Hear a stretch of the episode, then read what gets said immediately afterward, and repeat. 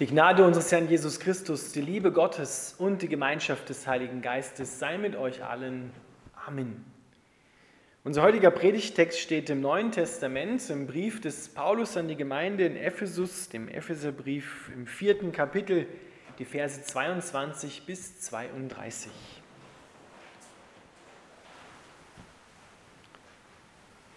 Paulus schreibt, deshalb sollt ihr euer altes Wesen und eure frühere Lebensweise ablegen, die durch und durch verdorben war und euch durch trügerische Leidenschaften zugrunde richtete. Lasst euch stattdessen einen neuen Geist und ein verändertes Denken geben. Als neue Menschen geschaffen nach dem Ebenbild Gottes und zur Gerechtigkeit, Heiligkeit und Wahrheit berufen, sollt ihr auch ein neues Wesen annehmen. Hört auf zu lügen und sagt einander die Wahrheit, weil wir aufeinander angewiesen sind.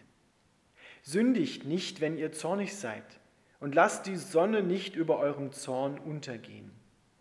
Gebt dem Teufel keine Möglichkeit, durch den Zorn Macht über euch zu gewinnen.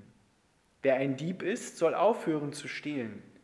Er soll seine Hände zu ehrlicher Arbeit gebrauchen und dann anderen, die in Not sind, großzügig geben. Verzichtet auf schlechtes Gerede, sondern was ihr redet, soll für andere gut und auferbauend sein, damit sie im Glauben ermutigt werden. Achtet darauf, den Heiligen Geist nicht durch euer Verhalten zu betrüben. Denkt vielmehr daran, dass ihr sein Siegel tragt und dadurch die Gewissheit habt, dass der Tag der Erlösung kommen wird. Befreit euch von Bitterkeit und Wut, von Ärger harten Worten und übler Nachrede sowie jeder Art von Bosheit. Seid stattdessen freundlich und mitfühlend zueinander und vergebt euch gegenseitig, wie auch Gott euch durch Christus vergeben hat. Lieber Vater im Himmel, wir bitten dich, dass du unsere Herzen öffnest, dass wir dein Wort, die Kraft aus und in deinem Wort dich selbst empfangen. Wir wollen dir nochmal sagen, wir wollen, dass haben, was du uns hier schenkst. Und wir legen alles ab, was uns jetzt daran hindert, dich zu hören. Wir öffnen dir unsere Herzen und sagen, komm, rede du selbst zu uns. Amen.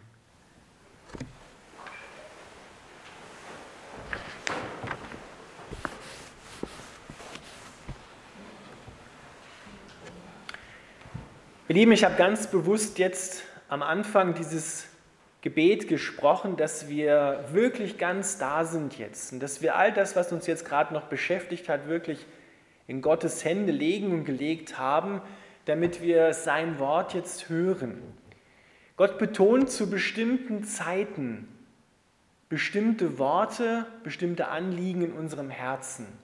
Und ich habe so das Empfinden, das ist ein besonderer Text, ein besonderes Wort. Die ganze Bibel ist natürlich besonders, aber Gott betont nicht immer alles gleich stark, sondern er greift immer etwas heraus, was wir jetzt gerade in dieser Zeit besonders beachten und hören sollen und gibt uns natürlich auch die Kraft dazu, es umzusetzen. Weil die ersten drei Kapitel des Epheserbriefes erklärt Paulus den Ephesern und uns, wer Jesus Christus ist und wer wir in ihm sind und wozu er uns befähigt hat. Er sagt, ihr habt den Heiligen Geist empfangen. Und jetzt soll man auch das Leben des Heiligen Geistes in euch und durch euch sehen. Man soll ablesen können an eurem Verhalten, was in euch ist, wer euch prägt, zu wem ihr gehört, wo ihr steht. Wir sollen nicht nur Christen heißen, sondern man soll erkennen, was draufsteht, das soll auch drin sein und soll auch herauskommen, darf und soll auch herausfließen.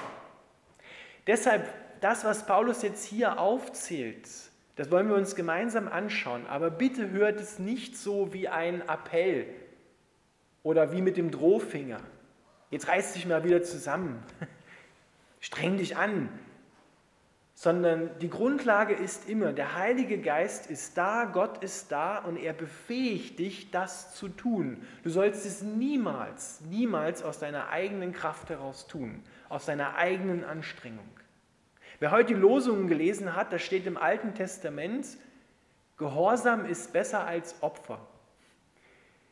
Opfer heißt, streng dich an, gib, leiste, mach, tu, tu das Richtige, damit du nicht das Falsche tust, vermeide das Falsche. Gehorsam heißt, ich höre hin auf einen, der mir sagt und mir die Kraft gibt, es auch umzusetzen, was richtig ist. Ich muss es nicht aus mir heraus produzieren. Ja? Darum geht es. Das ist die Grundlage, auf der wir stehen. Und so sagt Paulus am Anfang des vierten Kapitels im ersten Vers, nun fordere ich euch deshalb auf, ein Leben zu führen, das eurer Berufung würdig ist. Denn ihr seid ja von Gott berufen worden. Und jetzt zählt er verschiedene Dinge auf, die wir sein lassen dürfen, wo wir aufhören dürfen, die Dinge zu tun und etwas Neues anfangen dürfen, woran man ablesen kann, dass der Heilige Geist in dir, in uns allen lebt. Das Erste, was Paulus hier anspricht, ist die Wahrhaftigkeit, mit der wir leben sollen. Hört auf zu lügen. Es geht bei den Dingen immer darauf, etwas, darum, etwas aufzuhören, aber nicht einfach nur aufzuhören, sondern etwas Positives, etwas Gutes dafür zu tun. Hört auf zu lügen und sagt einander die Wahrheit, weil wir aufeinander angewiesen sind. Dort steht wortwörtlich im Griechischen, weil wir Glieder zueinander sind, weil wir alle zu einem und demselben Leib zu Christus gehören. Und Lüge, sind wir uns, glaube ich, bewusst und alle einig, zerstört Vertrauen, zerstört Gemeinschaft, zerstört die Einheit. Und so ist das klarerweise auch beim Leib Christi so. Wenn wir einander anlügen, sei es aus Angst, aus Not, aus welchen Gründen auch immer. Lügen haben immer kurze Beine, die laufen nicht lange. Das kommt irgendwann raus. Und dann merken wir, es zerstört das Vertrauen. Es trennt uns voneinander. Und das soll nicht mehr sein. Weil Jesus hat im Johannesevangelium Kapitel 17 ein langes Gebet gebetet um die Einheit, dass er, so wie er mit dem Vater eins ist, sollen auch wir mit ihm und untereinander eins sein.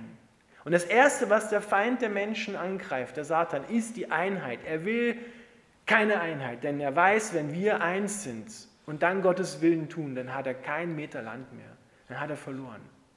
Und deshalb ist es so wichtig, dass wir in Einheit sind, in der Familie, in der Ehe, mit den Kindern, mit den Geschwistern, mit den Kollegen am Arbeitsplatz, überall, wo wir hingestellt sind, sollen wir nicht mehr lügen, sondern einander die Wahrheit sagen. Das heißt hier wohlgemerkt nicht die Wahrheit uns um die Ohren hauen, sondern immer der Ton macht die Musik, sondern Wahrheit kann auch sein ein ermutigendes, aufbauendes Wort, eine Korrektur voller Liebe. Man kann auch jemanden korrigieren wollen und es ihm einfach damit mal stecken, was man immer schon mal sagen wollte. Ja? Das ist hier nicht gemeint, sondern hier ist Korrektur und Wahrheit in Liebe gemeint, weil mir der andere so sehr am Herzen liegt und weil ich die Einheit will.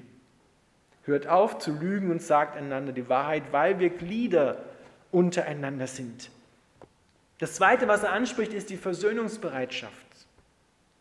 Dort sagt er, wenn ihr zornig seid, dann lasst die Sonne nicht über eurem Zorn untergehen. Hier räumt Paulus zunächst einmal mit einem weit verbreiteten Missverständnis auf, was es vielleicht schon zu seiner Zeit, aber auch heute immer noch gibt, dass viele Menschen Christen glauben, Zorn ist gleich Sünde. Ich darf nicht zornig sein, ich darf überhaupt mich nicht ärgern, das, das tut man nicht. Doch, ist es aber eine schmale Gratwanderung zwischen das hat wehgetan, das ärgert mich und blinder Wut, die es dem anderen heimzahlen will. Das ist ein schmaler Grat und wir wissen oft nicht, wo es anfängt und wo es aufhört. Aber hier darfst du über Dinge, die wirklich unrecht sind, dich auch ärgern und zornig sein. Aber lass bitte die Sonne nicht über deinem Zorn untergehen. Das heißt, auf der einen Seite schmore nicht ewig und lass den anderen auch nicht ewig schmoren, und es meint auch, Paulus zitiert einen alttestamentlichen Psalmvers im Psalm, aus dem Psalm 4, der Vers 5. Dort meint es, bevor der Tag zu Ende geht, bevor die Sonne wirklich untergeht und du im Bett liegst, dann werd noch mal still und überleg, ob du vielleicht deiner Frau, deinem Mann oder jemand anders vergeben musst und etwas loslassen musst, Bitterkeit oder Wut oder Zorn oder etwas loslassen musst, damit du wieder in Frieden hineinkommst. Denn, so sagt Paulus, wenn ihr das behaltet und auf Rache womöglich sinnt oder euch weiter ärgert, dann gebt ihr dem Teufel Raum, dass er dir schaden kann. Und zwar ganz legal hat er dann Anrecht, in dein Leben zu kommen und dich zu bestehlen und zu berauben, dir die Freude am Leben zu berauben und dich seelisch und körperlich krank zu machen. Also, wir sollen schnell dazu sein, loszulassen und zu vergeben. Lass los, was dich quält. Bitterkeit, Rache, Zorn, Sorgen, übergib sie Gott. Du bist niemals alleine und du bist auch niemals im Mangel, weil Gott reich ist in jedem Augenblick deines Lebens. Und wenn du jetzt denkst, deinem Ehemann oder deiner Frau sagen, ja siehst du, sage ich dir doch immer. Ja? Das ist erst ein Wort an dich in erster Linie gerichtet. Natürlich auch für deinen Nachbarn oder für deine Ehefrau und Ehemann, aber es ist ein Wort an dich gerichtet, nicht an den anderen, dass du sagst, ja, das habe ich doch gesagt, du musst loslassen. Ja? Ich mache das ja eh immer. Na, es ist zunächst mal bei uns. Es fängt immer bei uns an und geht dann auf andere über. Also Wahrhaftigkeit, Versöhnungsbereitschaft und das Dritte, was wir hier lesen, ist Ehrlichkeit und Hilfsbereitschaft. Dort schreibt Paulus, wer ein Dieb ist, der soll aufhören zu stehlen, er soll seine Hände zu ehrlicher Arbeit gebrauchen und an anderen, die in Not sind, großzügig geben. Nun könnte man ja denken, ja, ein Dieb, ja, ich, ich stehle ja nichts, ich bin eigentlich recht rechtschaffen und ehrlich, verdiene mein Geld, glaube ich, doch mit, mit guter Arbeit. So. Die sind natürlich auch gemeint, ja, die damals wirklich was gestohlen haben und so. Aber was hier für uns gemeint ist, wir sollten einmal überlegen in unserem Leben, wo wir und wie wir vielleicht auf Kosten von anderen Menschen leben. Die müssen nicht mal bei uns wohnen. Die können auch weiter weg wohnen, in Afrika, in Asien oder wo immer.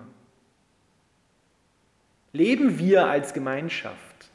Leben wir als Menschen in Mitteleuropa? Lebe ich als Einzelner auf Kosten von anderen? Und bin ich bereit, von dem, was Gott mir geschenkt hat, wirklich reichlich den anderen zu geben, die in Not sind.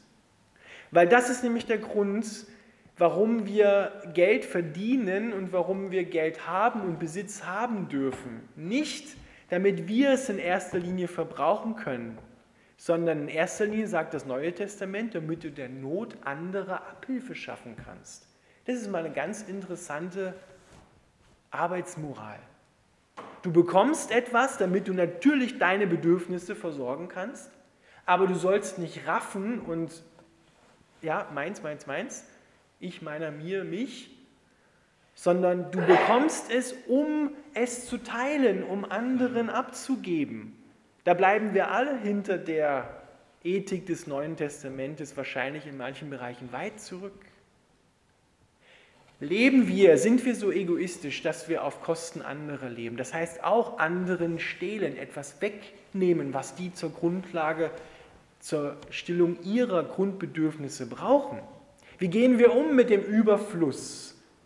Wenn man hört, dass in Gebieten Brot und andere Dinge weggeschmissen werden, so viel wie andere Einwohner haben. Leben wir da nicht auf Kosten von anderen? Ihr merkt, in welche Richtung das geht. Deshalb müssen wir den Heiligen Geist bitten, Heiliger Geist, bitte betone das in unserem Leben, bring Licht darauf, wo wir egoistisch geworden sind, wo wir nur für uns haben wollen und nicht bereit sind, gemäß dem Neuen Testament in Barmherzigkeit anderen zu geben und ihrer Not Abhilfe zu schaffen. Und da schauen wir bitte nicht von uns auf andere, sondern wir schauen mit den Augen der anderen auf ihre Not, aus ihrer Perspektive. Das steht hier immer im Hintergrund. Das vierte, was Paulus betont, ist, und da haben wir oft alle mit unsere Schwierigkeiten, ist schlechtes Reden. Wie schnell geht das? Du fährst Auto, dir schnippelt jemand die Vorfahrt und schon geht's los. Oder andere Dinge, dir widerfährt ein Unrecht und schon geht der Mund über. Und wir sind drauf und dran, den anderen sonst wohin zu wünschen, wo der Pfeffer wächst oder auf dem Mond. Und wie schnell geht das, dass wir mit einstimmen in schlechtes Reden? Übereinander, miteinander, zueinander. Und Paulus sagt, das ist nicht gemäß dem Heiligen Geist. Das müsst ihr nicht mehr tun. Ihr könnt damit aufhören, weil Gott ist ja da, der all deine Mangel ausfüllt. Weil meistens kommt das aus irgendeiner Angst, aus irgendeinem Mangel heraus, den ich gerade empfinde, aus irgendeinem empfundenen Unrecht heraus, was mir wieder erfahren ist. Und da darf ich ja an Ort und Stelle umkehren und darf Gott um Vergebung bitten und auch dem anderen vergeben. Denn wir sind dazu da, ein paar Verse vor unserem Predigtext, aufbauend, stärkend für die Gemeindeglieder, für unsere Mitchristen in erster Linie und für alle anderen Menschen zu wirken. Und deshalb müssen wir aufstehen, wenn wir selber da einstimmen und wenn andere einstimmen und in Liebe auch korrigieren und sagen, du hörst du dir eigentlich gerade zu, was du da erzählst über den anderen? Glaubst du, dass du das dem auch so ins Gesicht sagen würdest? Ist das auferbauend? Ist das ermutigend? Ist das stärkend? Der Heilige Geist hilft uns dazu. Wir müssen das nicht aus uns heraus machen. Dass er uns Worte schenkt, gut und erbaulich und auferbauend, ermutigend, tröstend mit und übereinander zu reden. Und schlechtes Reden zerstört Gemeinschaft und betrübt, sagt Paulus im Vers 30 hier, den Heiligen Geist.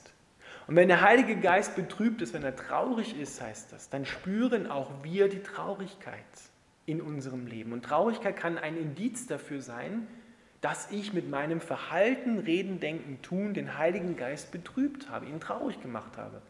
Denn auch er ist ja in erster Linie Teil des Leibes Christi, zu dem wir alle gehören.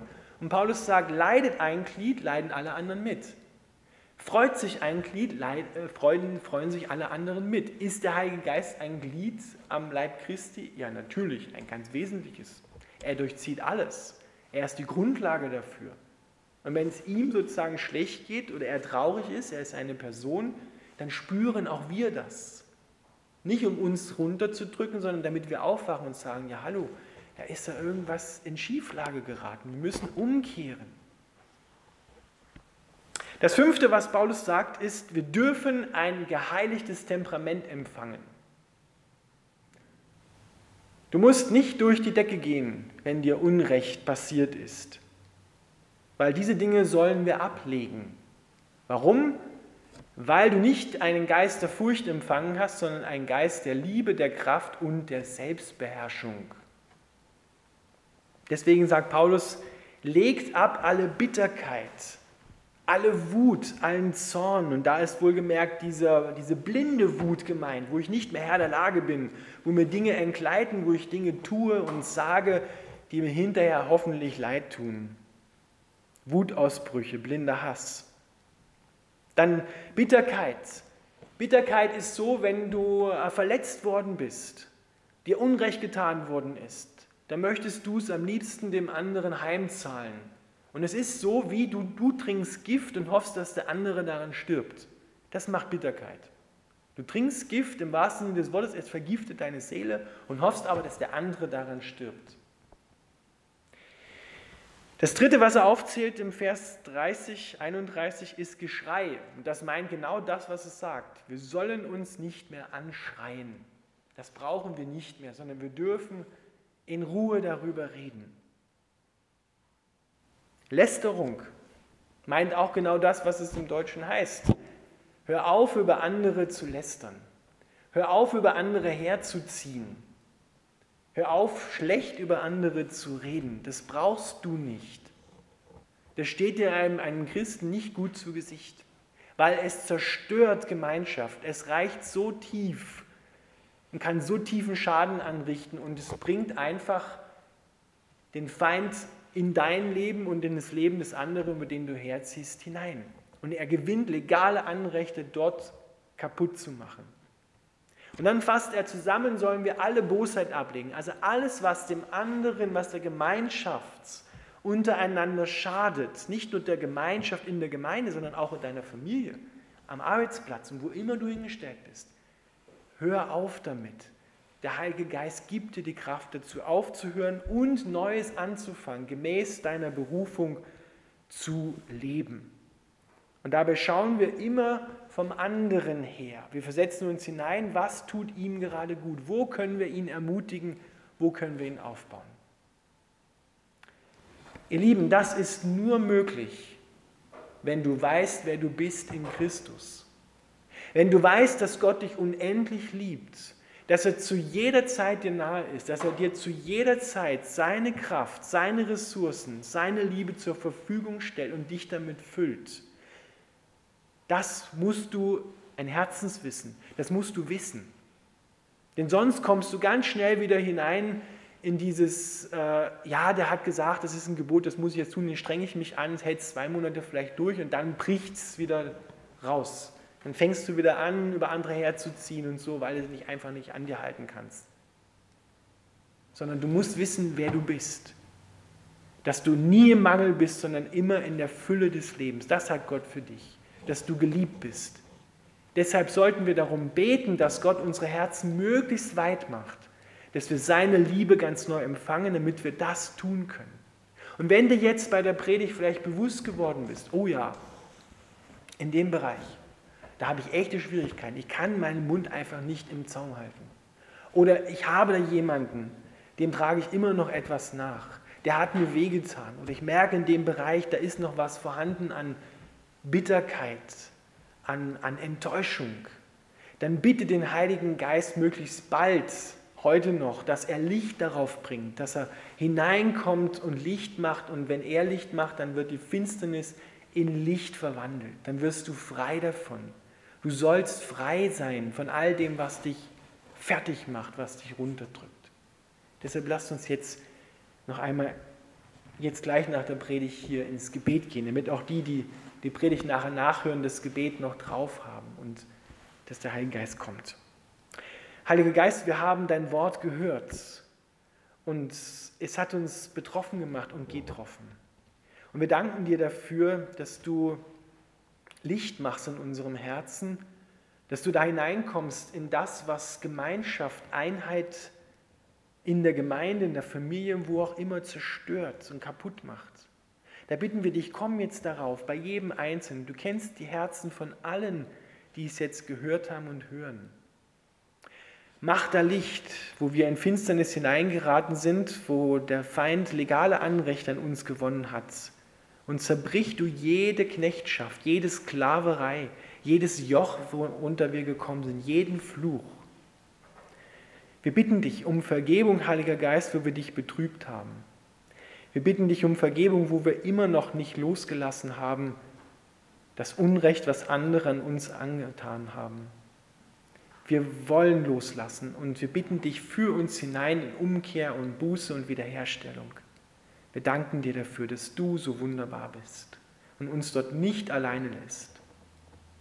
Amen.